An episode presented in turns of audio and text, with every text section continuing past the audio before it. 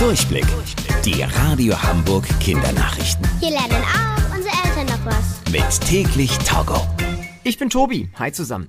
Überall in Deutschland gibt es im Moment einen echten Ansturm auf Sport- und Schwimmvereine. Vielleicht habt ja auch ihr euch jetzt zusammen mit euren Eltern neu bei einem Verein angemeldet.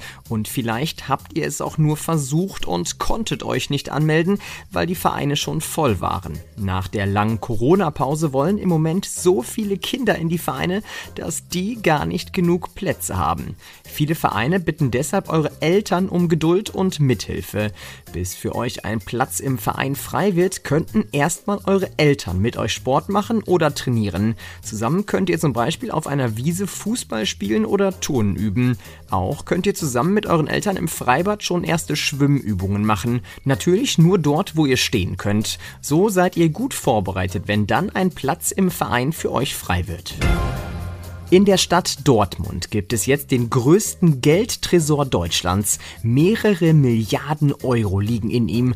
Und damit niemand das Geld stehlen kann, ist der Tresor in einem Gebäude, das wie eine Festung abgesichert ist. Es gibt hohe Zäune, hunderte Kameras und sogar ein Wassergraben verläuft wie bei einer Burg um das Gebäude. Zudem ist streng geheim, wo der Tresor in dem Gebäude genau liegt und wie er aufgeht. Sicher ist aber, der Tresor ist so groß, dass man in dem ganzen Geld schwimmen könnte. Ein bisschen also wie bei Dagobert Duck.